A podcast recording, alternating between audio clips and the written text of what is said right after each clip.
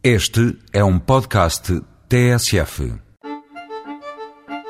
Perguntar sempre.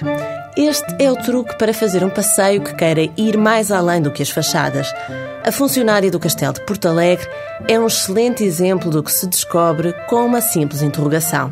Está sentada, discreta, à entrada do castelo e convida-nos para visitá-lo gratuitamente. Quando regressamos à recepção, uma simples pergunta sobre as cisternas escavadas no solo abre um leque de histórias. Recentemente, o Castelo de Porto Alegre foi alvo de obras. Hoje, tem uma estrutura moderna feita em madeira e vidro, numa boa relação com as paredes centenárias.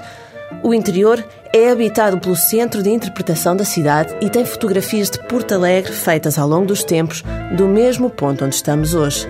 Para baixo ficam outros monumentos de visita incontornável, como a Sé Catedral, os Seis Solares de 1700, a Casa Museu do escritor José Régio e o Museu de Tapeçarias de Porto Alegre, onde se homenageia a arte das tecedeiras, verdadeiras tocadoras de harpa silenciosa.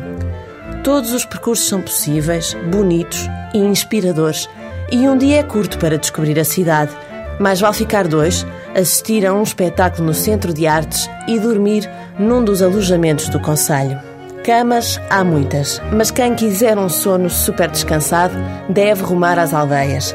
A Casa de Assumar e a Casa de Alegrete são duas boas opções de turismo rural.